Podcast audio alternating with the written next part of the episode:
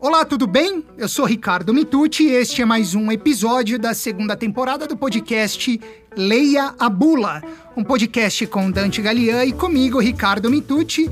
Leia a Bula, sua dose semanal de literatura e saúde da alma Bom dia, boa tarde, boa noite, mestre divino Dante Galian. Como vai, meu amigo? Tudo bem? Tudo ótimo, Ricardo. E você? Também, infelizmente, tudo ótimo. Dante, eu tenho que te dar uma notícia. Já estamos caminhando para a reta final dessa segunda temporada. Você acredita? Eu nem me dei conta. Pois é, este é o nosso penúltimo episódio. É o décimo primeiro episódio desta temporada.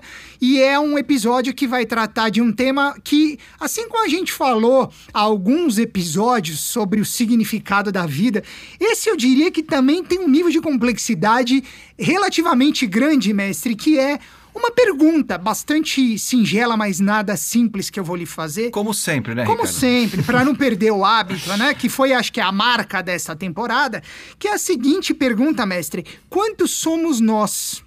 Tá, mais ou menos no planeta. não, não, não, não, não. A pergunta é mais funda, mestre, é mais complexa. Eu, eu, vou, eu vou chegar lá trazendo, evocando autor, obra e o excerto, e eu tenho certeza que você vai entender, embora eu acho que vai dar muito pano para manga essa reflexão. Que é o seguinte: a gente vai falar sobre quantos somos nós, ou tentar responder essa pergunta por uma perspectiva mais filosófica, psicológica e não geográfica, né? A partir de Hermann Hesse, prêmio Nobel de Literatura, um grande autor alemão, que escreveu um dos livros que mais marcou a minha vida de leitor. Eu diria que, assim, é, como leitor voraz que sou, é muito difícil ter um livro preferido. Eu tenho muitos. Já revelei aqui que Dostoiévski é o pai da minha santíssima trindade literária. Shakespeare é o filho. Hermann Hesse não é o Espírito Santo. Mas O Lobo da Steppe, eu diria que hoje é o meu livro preferido. É um livro de uma potência absurda o que Hermann Hesse faz nesse livro, como diriam os mais jovens há alguns anos, porque eu acho que já está meio demodê o que eu vou dizer, mas enfim, eu sou um, um jovem senhor, eu diria, quase um jovem senhor, ainda não tanto, mas quase. É de explodir o cabeção, mestre Dante Galian. A gente vai perguntar, então, vai tentar melhor responder quantos somos nós a partir do Lobo da Steppe de Hermann Hesse num excerto que eu extraí da página 72 73, editora Record, aqui já fazendo aquele merchan sem ganhar nada, como sempre, em que Hermann Hesse diz o seguinte, Dante. Não há um único ser humano que possa ser explicado como a soma de dois ou três elementos principais. E explicar um homem tão complexo quanto Harry, por meio da ingênua divisão em lobo e homem, seria uma tentativa positivamente infantil. Harry compõe-se não de dois, mas de cem ou de mil seres. Sua vida, como a vida de cada um dos homens, não oscila simplesmente entre dois polos, tais como o corpo e o espírito, o santo e o libertino, mas entre mil, entre inumeráveis polos. Antes de entrar na pergunta propriamente dita, só para contextualizar rapidamente, quando se menciona Harry neste excerto que eu li há pouco, a narrativa nos diz respeito ao protagonista Harry Haller, acho que a pronúncia é essa, não falo alemão, como talvez fale meu interlocutor erudito. É, no entanto, Harry é um homem que é, se vê dividido literalmente entre homem e lobo ele se vê meio homem e meio lobo. Então, quando é irascível, quando é selvagem, ele se vê lobo. Quando mais é, dominado, digamos assim, quando mais erudito, quando mais é, literalmente humano, menos selvagem, ele se vê homem. Então ele vive nessa dubiedade. Até que vem este excerto e diz que é infantil essa divisão que o próprio Harry Haller estabelece para ele. Na verdade, Harry Haller não é só homem e lobo, ele é muito mais do que isso. E é aí que veio esse tema na minha cabeça, mestre Dante, né? Quantos somos nós, afinal de contas, se Harry Haller não é só homem-lobo ou lobo-homem, justamente porque o narrador nos informa que, como a vida de cada um dos homens não dá para uma vida oscilar apenas entre dois polos. Ela oscila entre inumeráveis polos. Então a pergunta é simples, Dante. Afinal de contas, nós somos quantos? Nós somos muitos? Olha, eu vou te responder através é, de um outro autor da literatura. Mais uma vez, já deu para perceber que é o meu preferido, ou um dos mais preferidos, que é o Dostoiévski. Meu também, eu é. te entendo. Então, uh, eu até acho que em algum momento eu já tenha, em, ao longo dessas duas temporadas, em algum momento talvez já tenha me referido a, a, justamente a essa passagem que eu gosto muito. Por quê? Porque ela não é que ela define, mas acho que ela descreve, porque o homem não dá para ser definido, né? Inclusive essa frase que você acabou de ler do Herman Hesse mostra muito claramente isso, né? É, não dá para definir o homem, mas a gente tenta, da medida do possível, tentar descrevê-lo. E ao tentar descrevê-lo, a literatura é a grande arte da descrição do humano.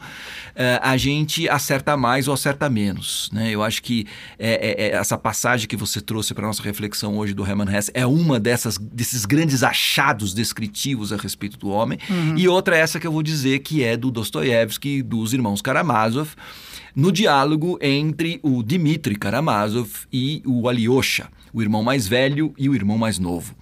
Num certo momento, o Dmitri, que é essa alma é, explosiva, né? Talvez esse, esse lobo russo, né? Não é o lobo da estepe alemã, mas é o lobo da estepe russa. É, é, impetuoso, apaixonado, uh, que vive esses conflitos no seu sentido mais, mais amplo e mais profundo, ele diz assim: Alyosha, Deus criou o homem muito vasto eu, se fosse Deus, teria criado ele um pouquinho mais estreito. Genial, né? Então, na verdade, né, quer dizer, eh, definir quanto nós somos é impossível. Porque nós somos todas as possibilidades daquilo que o ser humano é possível, ou seja, de tudo.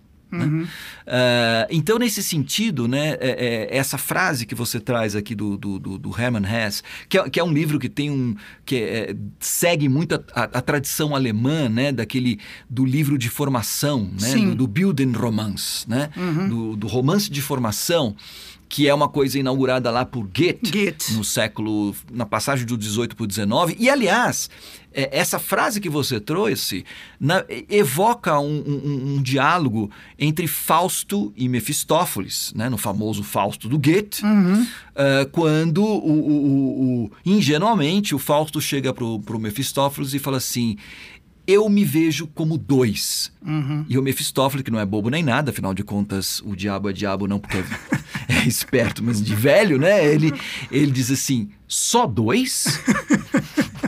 Só. Só dois, não.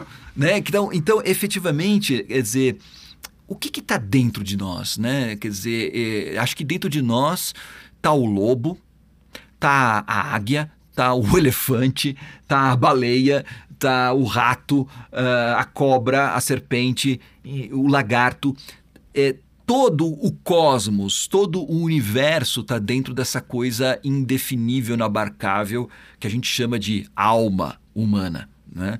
E, e, e, dentro dessa, dessa questão, quer dizer, tomar consciência dessa pluralidade, né? dessa, dessa universalidade interior, ela é fundamental no processo de autoconhecimento. Né? Porque só é efetivamente a gente reconhecendo que Deus e o diabo, mais uma vez citando Dostoiévski, né, travam uma luta e, e, no meio dessa luta, né, a gente tem exércitos dos mais diversos, né, anjos e demônios combatendo, né, é, de um lado e para o outro e a gente às vezes tomando partido de um lado, às vezes tomando partido do outro. Essa, esse é o drama da existência humana. É isso que nós somos. Nós somos um, nós somos mil, nós somos um milhão. Né? Até um pouco parafraseando aqui o, o, o Primo Levi, né? que é aquele uh, uh, grande escritor italiano que fala justamente de um cem mil, né? É, que, que, que nos caracteriza efetivamente dessa multiplicidade. A gente nunca sabe o que pode sair lá de dentro da nossa alma, do nosso coração. E se a gente tem isso em mente, ou seja, de que nós temos uma multidão dentro de nós, nós talvez não, não nos surpreendamos tanto diante das nossas atitudes frente a situações desconhecidas, frente a reações inesperadas e assim por diante. Né? Quer dizer, eu acho que a gente, é, é, fazendo esse mergulho, que justamente é o que propõe o Herman Hesse através desse livro O Lobo da Steppe, que é esse, justamente a formação como um mergulho no interior, e, e, e a partir das, das circunstâncias, das situações da vida, porque a gente também só se conhece conhecendo o outro e conhecendo o mundo, a gente pode aos poucos ir é, conhecendo todo esse zoológico que existe, existe dentro de nós, né? E, e, e aprender a lidar com esses bichos. Né? Aprender a lidar com as nossas paixões, aprender a lidar uh, com os nossos impulsos, com as nossas. Porque a gente também às vezes é um pouco mula, né? Então a gente empaca. Então a gente, conhecendo os bichos todos que, que estão dentro de nós, a gente talvez consiga ser um pouquinho melhor, um pouquinho mais humano, né? É, domesticar os bichos, não dominar, porque isso não, não, é possível, né? A gente domestica os bichos, uh, uh, aprende com eles e ao mesmo tempo leva. Uh, consegue estabelecer uma relação de forma que a gente seja mais humano, eh, lidando com eles para o nosso bem e principalmente pelo bem do próximo. Com certeza. É curioso você citou Goethe. Goethe é inclusive um personagem do Lobo da Steppe. Existe aí um certo dilema entre Harry Haller e Goethe na narrativa, que é muito interessante. Mas é, para a gente fechar, Dante, para a gente se encaminhar para o final do nosso papo, porque é um papo extremamente denso e se deixar a gente vai passar o dia aqui falando. É, é, nesse mesmo livro, O Lobo da Steppe, um pouco antes dessa passagem que eu, cujo excerto eu li, é, quando se fala sobre essa dubiedade da personagem de ser meio homem, meio lobo, existe uma outra passagem que diz o seguinte: quando há dois inimigos mortais no mesmo sangue, na mesma alma, então a vida é uma desgraça. Aí eu fico me pensando, eh, eu fico é, pensando, né? Eu me pego pensando nisso que você disse agora.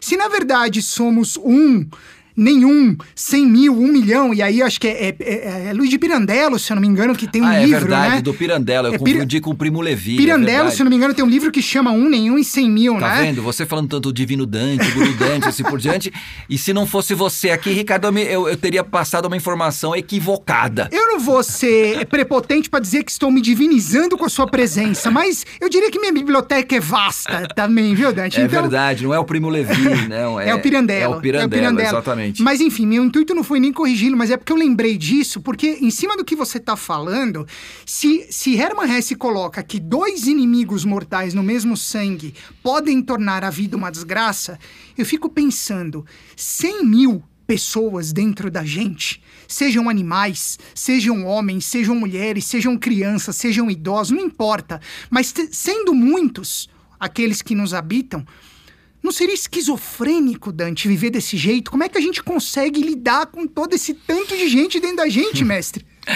De fato, é... eu acho que pode ser uma desgraça e pode ser uma graça. Depende da maneira como você, como eu comentava há pouco, né? Como você lida. Porque isso é uma verdade, tá? Isso é um fato, é uma constatação. Nós não somos um bloco monolítico, né? Nós não somos um produto de programação uh, totalmente uh, organizado, uh, padronizado, formalizado. Nós somos um conjunto de conflitos e contradições. a vida humana é um drama. Viver é dramático. Agora, quando eu chamo drama, eu não estou querendo dizer necessariamente como algo negativo. Tá? Porque toda narrativa, por exemplo, é um drama. Né? É um drama que cria tensões. Se não há tensão, não há narrativa.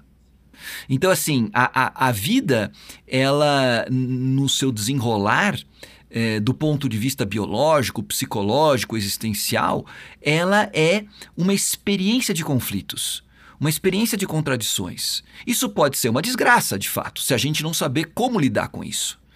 Mas pode ser também uma graça. Ou seja, pode ser engraçado e é por isso que a gente tem dramas trágicos e a gente tem dramas cômicos. É, então, é, efetivamente, é, o grande desafio é, não é aceitar isso já pressupondo que seja uma desgraça, né? E de que, portanto, a vida necessariamente vai ser uma desgraça, porque, como eu dizia, isso é uma constatação. Nós somos essa multidão dentro de nós, forças conflitantes, às vezes opostas. Eu, eu, agora está, você está falando disso e me lembro, trazer do Herman Hesse, estou lembrando até de um personagem bem contemporâneo que é o Harry Potter, né? Ele vive essa contradição, né? Porque, em, certa forma, tudo aquilo que é o Voldemort também está dentro dele. E isso é, é, é, um conflito que ele tem que saber lidar, né? E o que, que ele faz? Ele tenta usar esse poder que vem das trevas, né? Em benefício da luz, em benefício do bem, em benefício daquilo que faz bem aos outros e a ele próprio. Né? Então, é, é, é, eu acho que é, fazer da vida, que é um drama, uma desgraça, uma graça, depende fundamentalmente de nós. E como é que a gente pode fazer para é, estar preparado, melhor preparado, para tomar esse, esse drama e dar um bom fim a ele? Através da consciência. Né? Através é, dessa, desse autoconhecimento, cuja literatura é, na minha maneira de entender, um grande caminho, um, uma grande oportunidade. Lendo livros como esse que você acabou de trazer, do Herman Hesse, do Dostoevsky, de todos esses que a gente vai citando aqui, inúmeros né, no, no, no Leia Bula, eh, no laboratório de leitura, assim por diante, a gente vai percebendo como a gente tem um patrimônio gigantesco que nos ajuda nesse processo de autoconhecimento e, e de tomada de decisões eh, diante dos, dos dilemas e das questões internas, dos conflitos que a gente vive, para entre lobos, mulas, homens e pássaros, a gente tentar, é, no meio desse zoológico todo, né, transformar a vida, que é um drama, numa coisa engraçada e não numa desgraça. Com certeza. Dante, você já ouviu falar na literatura como remédio? Ah, me, me soa, me soa. É do primo Levi, né? Não à toa este homem que acaba de falar escreveu a literatura como remédio, porque para mim, pelo menos um bate-papo como esse, em torno da literatura, de reflexões tão profundas quanto essas que a gente fez, não só hoje, mas ao longo do, da temporada do Leia Bula, da segunda temporada, é que eu estou convencido que só a literatura vai curar a minha esquizofrenia, mestre Dante. Foi um prazer ouvi-lo. Mais uma vez, muito obrigado pelos seus ensinamentos e até a próxima. Eu que agradeço, Ricardo, e agradeço também a sua correção. Muito obrigado. Imagina, foi uma oportunidade oportunidade para mim de mostrar que eu tô me esforçando para chegar aos seus pés. Tá mas... indo muito bem, tá indo muito bem. Dante, um grande abraço, meu amigo. Outro pra você, até mais. Tchau, tchau. Até esta foi. Este foi, perdão, fiquei tão emocionado aqui, corrigindo meu mestre, pô, para com isso. Este foi mais um episódio da segunda temporada do Leia Bula, um podcast com Dante Galia e comigo, Ricardo Mitucci. Leia Bula, sua dose semanal de literatura e saúde da alma nesta segunda temporada, produzido pela Toca Livros. Um grande abraço e até a próxima. Valeu!